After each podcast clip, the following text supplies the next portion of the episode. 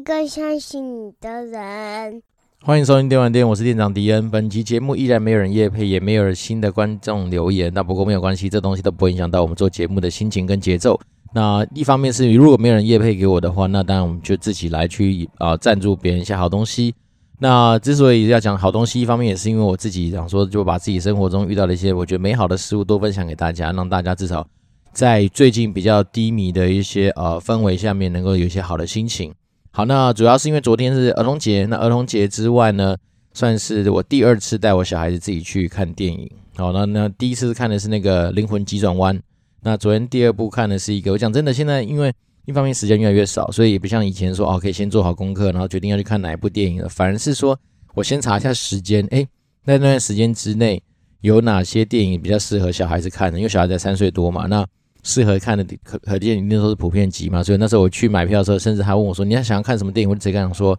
哎，有没有适合小孩子看？”然后几岁？我说：“这旁边要三岁多。”然后他整个吓到说：“呃啊！”他才帮我找。那当然，我就跟他说：“没关系，好像我记得在那个时间点之内，好像有两部吧，一个不知道是什么呃烟囱城镇的什么普配还是什么，然后另外一个是有关于好像是那种西洋电影的，反正我就没有去记那个电影的名字，所以你就可以知道说我到底对于那个电影的期待度到底一开始有多高。”好，然后就他就推荐说，哦，因为那个时间比较适合的就是那部日本的动画，好像是烟囱城镇的普配还是什么吧。好，大家有机会去看，应该是很很容易发现，因为最近应该一方面也没有太多新的电影，所以呢，能够适合小孩子看的电影也不多，大概就这几部。好，然后那时候我就跟我小孩说，好，那我们去看了。那我相信他搞不好看电影的兴趣没有比他手上拿着爆米花来的开心，因为他从出家门到电影院，他只记得说他可以吃爆米花，可以吃爆米花这件事情，所以呢。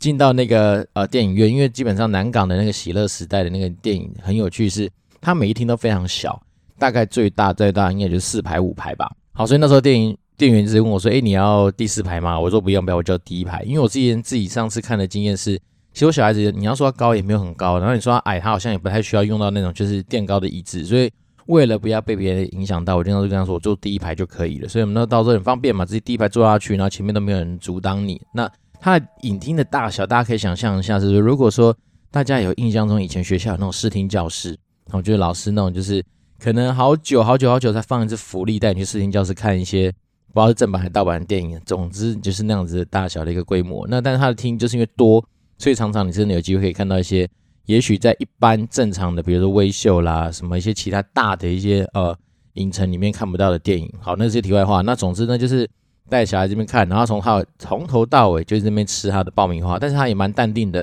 就这样看完这部电影。那我觉得这部电影其实还蛮好看的。哦，一方面是他理解力上面不太需要花太多的心思，大概就能够知道说他的结局会是怎么样。不过呢，他过程中有蛮多一些呃用音乐啦，或是说用一些他们的是动画手法上面呈现的方式来去让这部电影，诶，我觉得对于小孩子的理解力上面，甚至说整对于整个节奏上面掌握来说，还算蛮好看的。好，因为我以前跟大家分享过嘛，迪恩其实有个很奇妙的机制，就是说，如果说我今天觉得电影很烂，基本上我就直接睡给你看。好，那当然我不知道是不是因为小孩在旁边，你多少会比较担心或比较紧张，所以可能也没没那么放心的去睡觉。但是我自己觉得这部电影至少我可以从头看到完，然后也都觉得他很多那个节奏安排算是还蛮不错的，所以呢，就也不能说赞助他们，就是单纯跟大家分享是说，如果说。你身边真的就是有小朋友想大家去看电影的话，那我觉得这部电影什么呃烟囱城镇还是什么的，反正大家去找一定找得到，因为听说这个好像也是日本蛮有名的绘本改编的一个电影，然后那我觉得还蛮不错的。那毕竟，诶算一算，其实真的好久没有，又好几个月吧，没有机会走进电影院嘛，所以呢，能够跟着小孩子进去就还蛮开心的。好，那大家昨天还有三十个还有趣的。现象就是，我那时候跟我老婆，然后带着小孩走进电影院的门口的时候，我们就给他两张票。然后那小姐姐说：“哎，小孩子要看那个身份证。”我说：“为什么要看身份证？”她说：“因为什么超过两岁以上要要补票啊。”然后那时候就跟他讲说：“没有啊，我们今天就两个人，也就我跟他，然后我老婆不进去啊。”所以他才当下就是哦，他所以你要说有时候人啊，其实对很多东西的惯性，他都会有一些啊自己脑补的一些想象。这样那我觉得这种东西惯性，以后我们有机会，我们再开一些节目。来去分享一下，说其实人类的惯性有时候会让我们在做很多事情上面其实蛮恐怖的。就像昨天那样来说的话，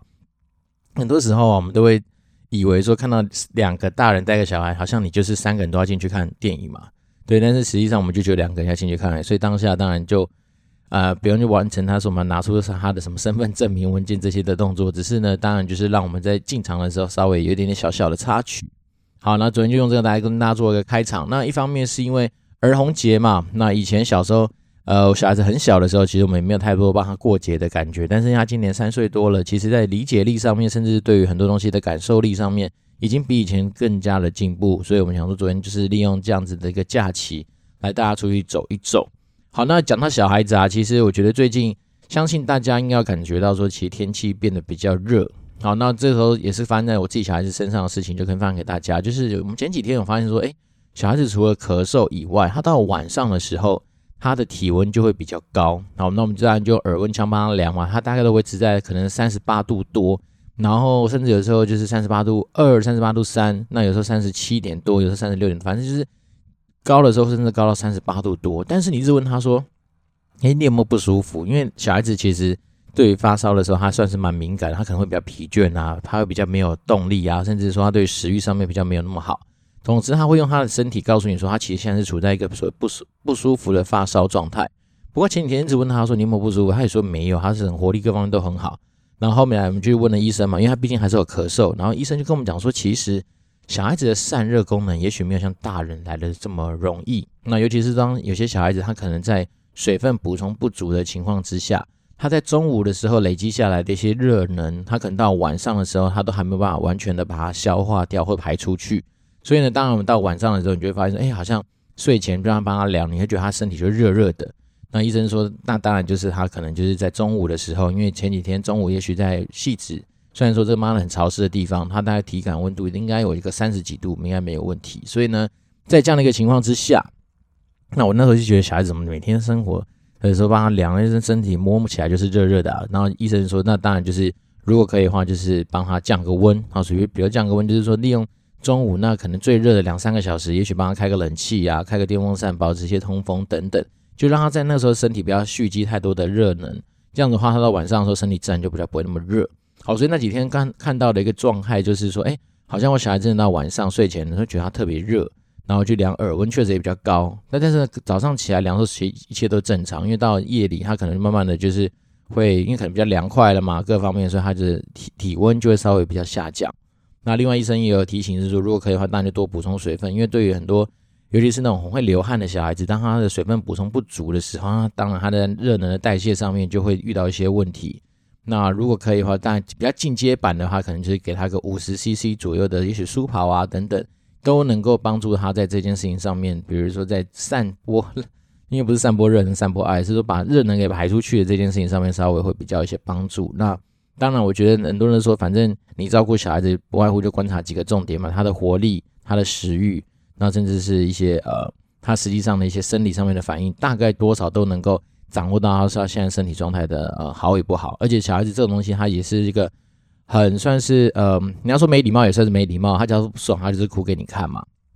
所以诸如此类的一些事情，多少就是会让一些新手爸妈啊，不管是台东或者股癌，未来你们就是要面临第一次带小孩子的一些经验。那如果你们听到我们节目的话，你就可以把这东西带回去。反正小孩子不外乎就是在乎他的食欲跟他的活力。那当然，有些小孩子，如果说当他活力遇到一些影响的时候，通常都还说身体都是某些机能出了一些状况。好，那是题外话。那今天只是用了一些跟小孩子有关的东西来做个开场，希望大家都能够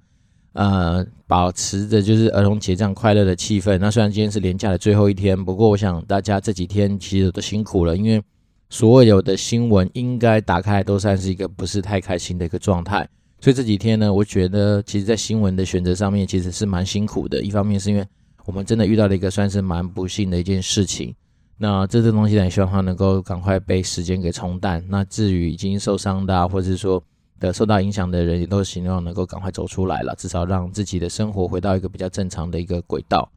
好，那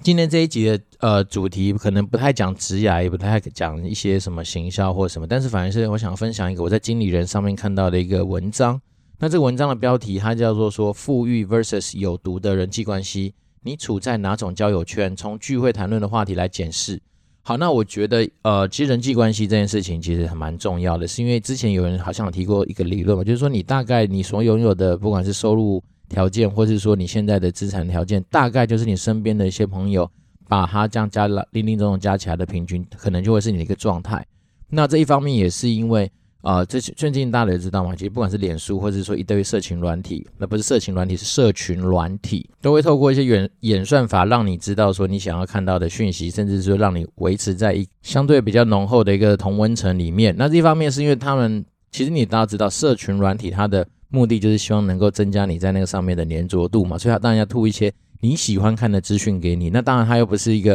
啊、呃、非常厉害的一个说就是。one by one 的那种所谓的呃咨询专家，所以他当然只能透过一堆数据的演算法，告诉他说，哦，原来比如说迪恩就是喜欢看这类型的东西，那他就尽量吐给你嘛。所以其实我们背后当然是被很多的数据给管控，甚至被很多的标签给贴上去，所以他就会贴，他就会给一些你相对，比如说透过你常常更加互动的人，常常去贴呃去按赞的一些对象，甚至你常常会给一些回应的一些对象。那利用这些东西，还是让你维持在跟他们持续保持交流跟互动的一个心情之下嘛。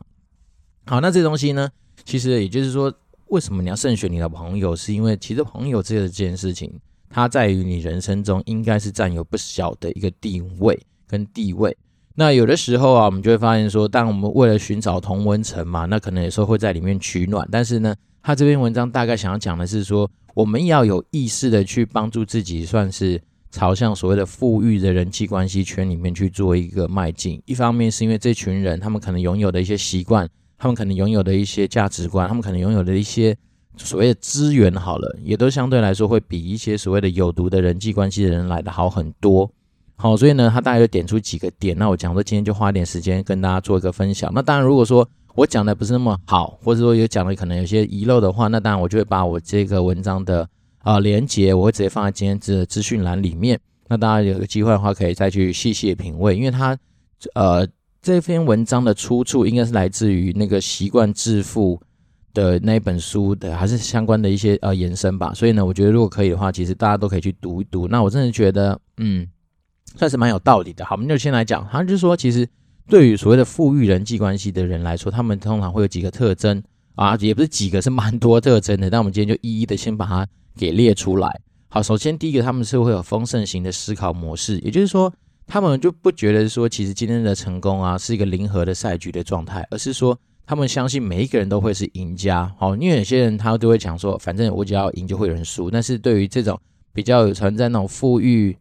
啊、心态的人来说的话，他们就觉得说，其实他们在追求的是人人都能够是赢家的一个心理建设。好，再来是说。他们通常就是专注于解决办法上面，也就是他们会专心的为问题就去找到解答。但是呢，如果你是属于所谓的有毒社交型的人啊，通常的特质的话，就是在这个地方他就会变成说，他们很容易去找问题，而不是找到问题的解答。因为毕竟在他们眼中，他们看到的都是问题。好，那再对于那种所谓的富裕社交型的人来说的话，那他们还会去提供比较有建设性的批评。举例来说，他们在提供批评的时候，他们主要的用意是在帮助别人，而不是说单纯只是想去。诋毁或者是去泼人人水，好，但是因为呢，但是另外反过来想，如果你今天属于那种有毒社交型的人来说的话，他们所谓的批评就属于那种破坏性的批评，而不是破坏性的创新，而是破坏性的批评。就是说，因为通常来说，这种属于有毒社交型的人来说，他们自尊心可能比较低，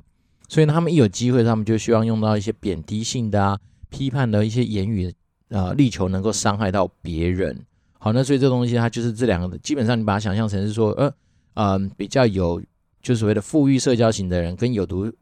社交型的人来说，他这两个大概就是一个天平的两端了，算是蛮极端的两个人。好，那等下我们就尽量还是以就是比较正向的东西来做一些分享。那至于是那种比较负面的东西，大家就慢慢去揣测，或者说你用反向去思考，你大概就知道说，我们尽量不要成为那样子的人。甚至我们如果说我们的社交圈里面有所谓的比较属于那种有毒社交型的人的话，那我们就尽量真的要避开。好。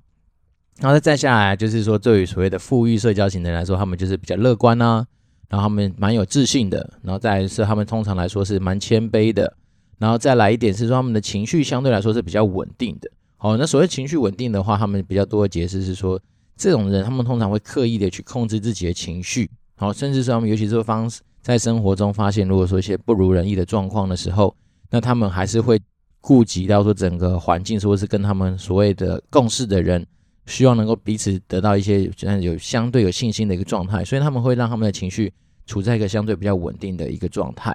然后再来是说，他们对于人生的态度的想法是说，天下无难事啦，因为他们始终相信说自己的生命啊，啊是由自己来打造的，而不是说就是这么怨天尤人或者抱怨。然后再来是他们通常会比较快乐，然后他们通常就是满怀感恩或是礼让的心。所以感恩的心是说，他们会觉得说他们就会专注在他们自己手上有拥有的东西，而不是别人拥有的东西。那这个东西就是那种所谓的焦点或是说看法上面的关注度的不同。好，因为很多人可能永远就是处在一个相对不满足，或者说就是呃始终就是很想去羡慕别人的一个状态。那对于所谓的富裕型的那种呃社交人来说的话，那他们就会觉得说，他们反而更专注在自己手上拥有的东西就好。那再来是说，他们通常很容易就是帮别人去做一些雪中送炭的动作啦，然后会把自己的需求放在比较不是那么前面顺位的一些事情上面。然后再来是这种人通常耐心度上面就会比较高，所以他们就会希望说。啊、呃，一方面他们也理解说，成功跟财富都需要时间去累积，而不会是想说我要看到那种就是很短暂的成功，或者说很快速就要能够反映出成功结果的一些事情上面。那当然也因为他们有耐心，所以他们对对于那种未来，他们是持续以那种就是努努力不懈的坚持来去作为他们努力的方向。也就是说，这个东西就反反映在说，他们对于啊、目标或者梦想的追求上面，他们基本上是维持一个永不放弃的一个精神。那当然因为他们要看更长远的未来嘛，所以他们其实对于未来的想象跟他们就是目前在思考的一些格局面，他们就拉到比较远的地方去。所以呢，他们就是会持续去追求他们目标跟梦想的过程面，他们其实着眼在未来上面。那当然，在整个过程中，你把想象在追逐很长远的未来的一个目标的路上面，其实当然你是很多时候你不可能就是自大自满，所以他们就会去寻求他们很多人给他的一些反馈。因为他们会希望说，利用别人给他的反馈来让自己，比如说更加的聚焦，然后变得更加的好。也就是说，他们能够让自己的不管是能力啦、视野啦、格局啦，甚至是价值观啊，都能够朝向更好的一个状态去迈进。那另外呢，这样子的人通常来说，他们也比较会真实的做自己。所谓真实做自己，是说他们不会伪装自己成为其他的人，好，因为他们就是喜欢他们现在自己的样子，甚至他们就是喜欢自己的样子。所以呢，这也真是我觉得也算是蛮呼应我自己一直以来，我没有说我自己虽然是多富裕的人啦，但是我自己觉得说，其实很多时候其实做自己还是一个很重要的事情。所以做自己是说，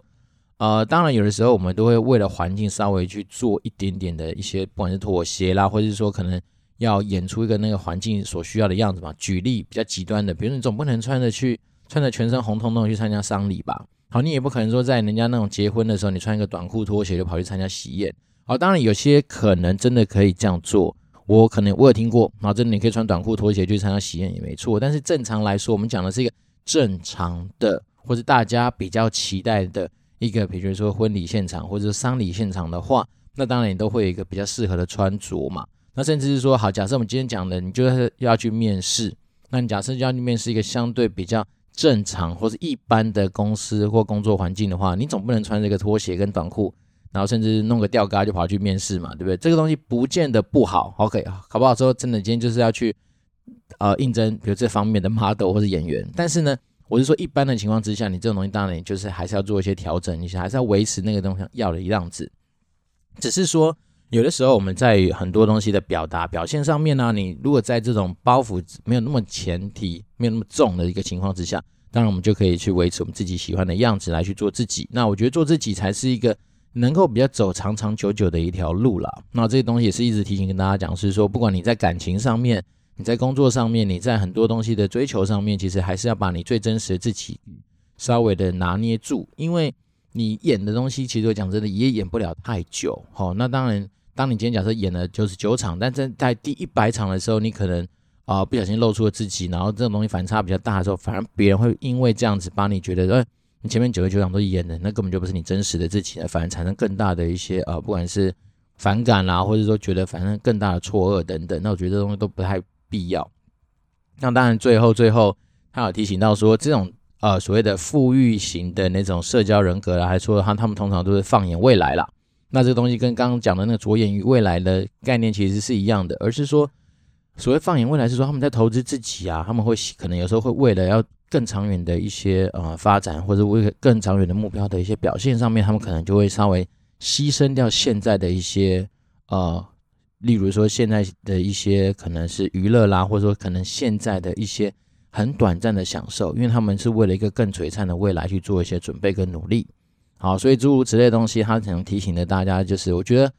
虽然说看文章确实你会觉得啊文字很多，但是我觉得可以快速帮大家整理成几个重点啊。那那我觉得第一个重点是说，第一个就是说你在设定你的目标或者你的格局拉大的时候，其实你看的眼光是远的，所以它蛮多的时候是强调是所谓的未来啦、目标啦、梦想啦这种比较宏观、比较大的东西。然后第二件事情，你就会把它想象成说，在你追求这些东西的过程里面，你一定会遇到很多的一些危害嘛，比如说。可能是不如意的事情的时候，可能是呃遇到很多的困难跟挫折的时候，那当然你会做什么事情？你会去找方法来去克服它，然后坚持不懈的找它，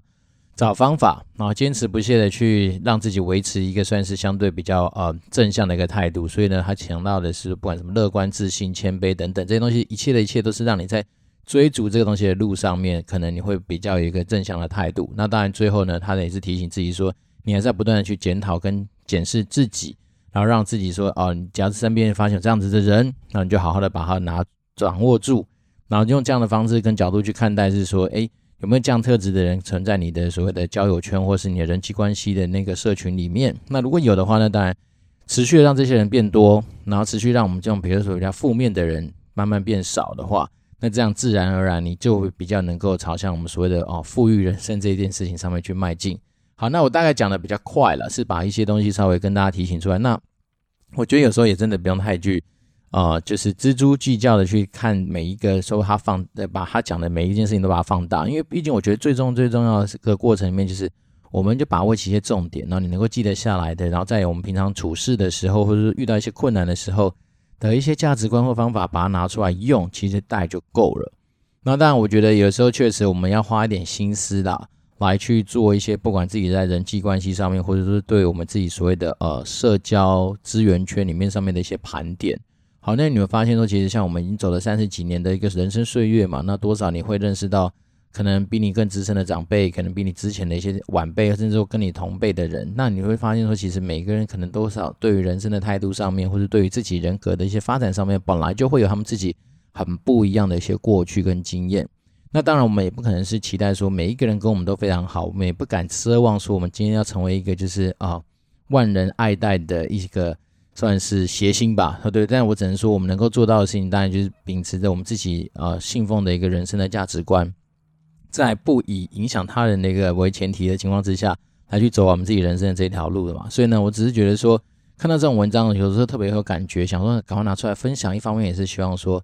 诶，真的有时候我们要做到一个稍微停下脚步去反思自己。那反思自己的一个过程里面，不外乎只是你自己。那当然还包括你身边周遭所遇到的一些人事物，都会是我们所需要去稍微思考的一些地方。好，那这个东西可能也是跟价值性有关嘛。就是说，我们有的时候其实会过度在意一些好像对我们生命中来说价值性很低的一些人。好，那反而是会忽略掉说，其实对我们来说价值相对来说更有意义，而且更。需要我们投资我们时间资源去，算是呃维持好关系的那一群人嘛。那我觉得这东西它就会是一个参考，因为你不觉得有的时候，当然我们简单说抱怨一时爽嘛，对不对？但是你说实在，你抱怨完之后，如果那个事情本质你没有去改善它，没有去解决它，那通常来说，你又会再有一次遇到一类似情形的一个状态。好，比如说有些人很喜欢抱怨工作啦，有些人我喜欢去抱怨说自己的收入不够高啦。那你再去问他说，啊，你为什么觉得你收入不够高？那你要不要去学所谓的投资理财啊？你要不要去吸收一些新知识？他就说啊，我哪有那么多时间？好，那通常这种东西讲实在的，你对啊，你可以当下就哦，好好好，我给你哈哈哈完就算了。但是呢，其实实际上我自己还是赚到我自己要赚的钱啊，我还是不持续不断的在提升我自己啊。那只是对我来讲，你可能在当下如果都是以这种态度，然后来去面对你自己遇到的一些困难跟难关的时候，那我大概慢慢的我就会。稍微离你稍微远一点点，因为我直接知道说，我们期待的是说，能够把一些我自己就是我也是这样做过生活，我自己这样走过来一些我觉得好的方法就跟你分享。那但如果你还是觉得说，反正我就是希望能够有得到别人的无条件的帮助啊，或者是说无私的奉献等等啦，那然后能够成为自己所谓的期待的有钱人，然后或者说有一天能够真的是所谓的财富自由之类的事情的话，那我觉得，嗯，有可能。真的也会有可能，因为毕竟我们都知道嘛，中了头还是都有人在中嘛，对不对？只是说你这样的几率是不是你？那你有没有多少要去呃，多久才能够完成？这我就不确定，因为毕竟你还是面对到一个是一个成功率非常非常低的事情嘛。所以呢，对我而言呢，就是有些时候你说实在的，你大概呃跟你的朋友相处久了，跟一些你习惯、你以为跟你好像会有价值的人相处久了，但你去去检视一下，说今天这个文章他所提出来的一些，不管是有毒社交型拥有的人格的特质啊，或是说富裕社交型的人所拥有的一些特质的话。是不是他们比较能够让你知道他们在光谱上面的哪一个地方？那当然，如果说他们是属于那种比较正向的人，也许当下哦，或者说现阶段，你可能看不出一些差异。但是我想，这东西毕竟能在经理人上面的文章也不会是那种随随便便写出来的，他一定有一些可能在背后参考的根据，甚至是他搞不好是有非常非常多统计学的一些数据告诉我们说。也许你真的跟着所谓的正向的人去相处，然后把你自己的所谓的人际圈，或是说在你自己的生活中能够有效的，然后有意识的往这方面去走的话，那长远来看，通常你的成功率会比你往那种负面的人的相处来说的高。那我想经理人毕竟不会是一个就是农场的文章的地方嘛，所以呢，应该是多少是能够参考了。那。对我而言，我觉得好的东西就把它能够记得，就尽量记。那如果说有些东西能够内化，当然是最棒。那如果真的没有办法的话，那我们就现在选择说，我们尽量避开哪些可能是雷的东西，仅此而已。好，那今天的财报白话说，我想来介绍一家公司叫嘉格。好，那嘉格它的股票代号是一二二七。那嘉格大家应该对它也算是不陌生吧？但是我觉得比较好奇的是，因为我一直不太懂他们到底他们。跟贵格的关系是什么？所以我花了一点时间去查了一下他们的公司的资料，才发现说，哦，其实应该是说，嘉格其实就是以前贵格在台湾早期成立的一个台湾分公司。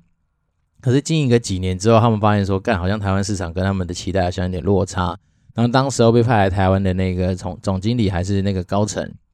他就觉得说啊，放弃台湾的这个这个市场很可惜啊，所以呢，他就自己出资的去取得，比如说贵格在台湾这边可以。啊，制造生产产品的这样子的一个权利，然后他就在台湾自己成立一个叫嘉格的公司。好，那嘉格底下有几个大的品牌嘛？比如说大家都都知道贵格，那什么贵格天地合补，然后呃得意的一天，然后福乐，然后曼陀珠，然后跟另外一个什么，我查一下，哎，好像哦是那个加贝加，加贝加是那个棒棒糖啊，对，我都忘记的，因为我小孩子自己也很喜欢吃加贝加的棒棒糖，好。所以呢，它底下其实拥有这几个大的品牌。那当然，其中啊、尤其是那个贵格，然后福乐跟得意的一天，看起来是应该是他们自己生产的。那曼陀珠跟加贝加好像就是他们代理的品牌。那他们现在底下就是用这个品牌来去做一些市场上面的一些呃，算是销售啦，甚至一些做一些品牌上面的行销跟宣传的沟通。好，但是如果说最近大家有在关注，不管是 d c a r 或是一些什么求职版，好，就有人好像跳出来去。讲说他们公司也许对于公司的内部是比较混乱的啊，或者说他们对于人才的这件事情上面的一个安排上面好像是蛮多状况的。好，那我觉得这当然有的时候有些人是因为受到委屈的嘛，所以他当然会在网络上面去讲讲这家公司的不好。那我去看了一下新闻，他好像大概也是前几年确实有在做一些交班的动作，就是他们那个创办人交接给他的儿子吧。那大家都可以想象嘛，就是说如果你在一个公司处在一个交班。的一个阶段下面的时候，多少都会有一些，不管是内部权力上面的一些重新安排啦，或是说一些呃职位的重新安排等等，所以当然我觉得混乱是在所难免啦。好像我之前投资一家公司叫振兴嘛，那振兴之前也在做交班的动作等等，所以呢，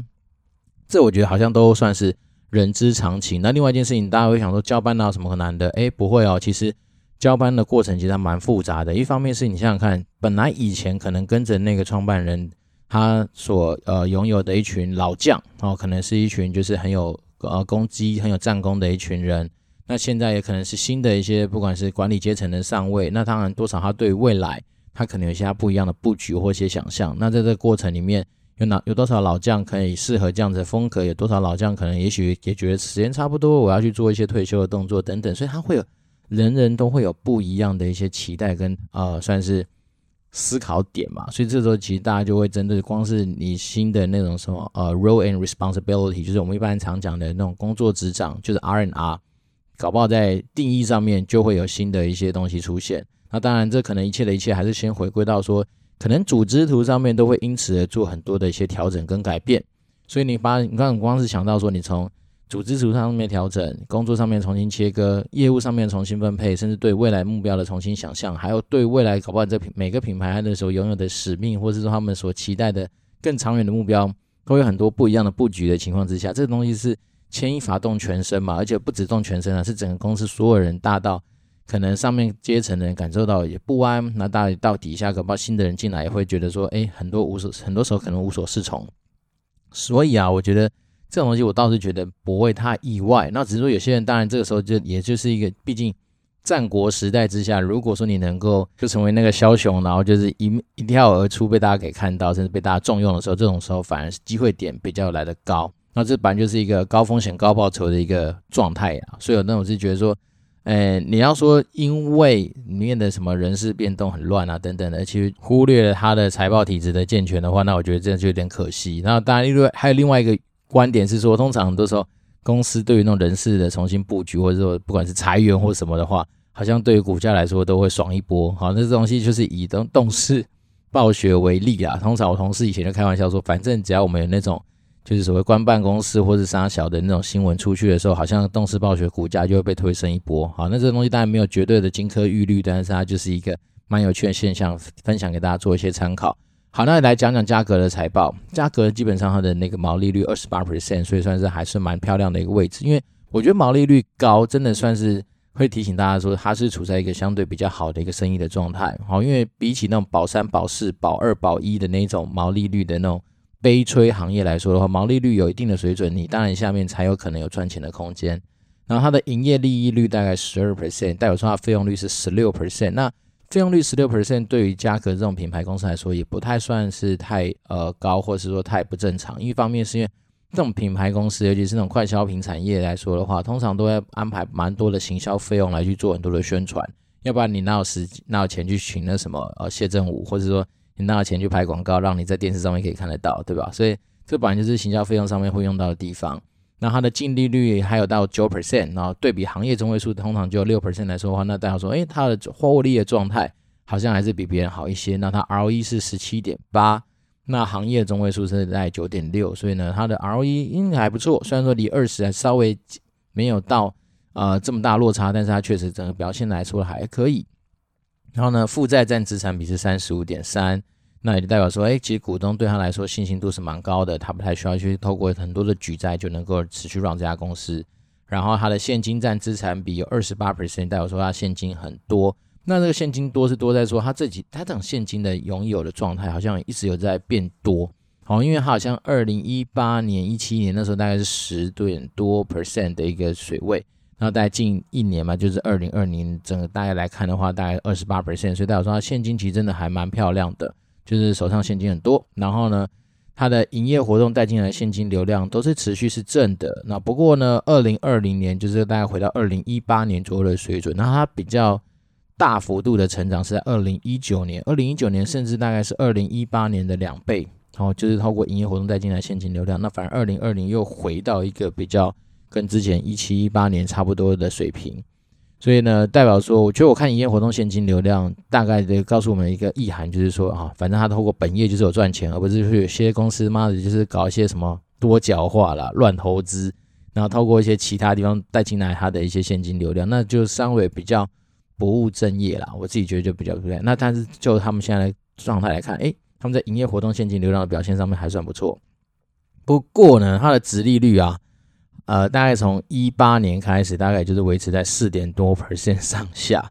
诶，你要说四点多 percent 高或低嘛？我我不能说高啦，因为毕竟我还是期待说能够找到五到六 percent 以上，甚至六 percent 以上的一些呃投资标的嘛。所以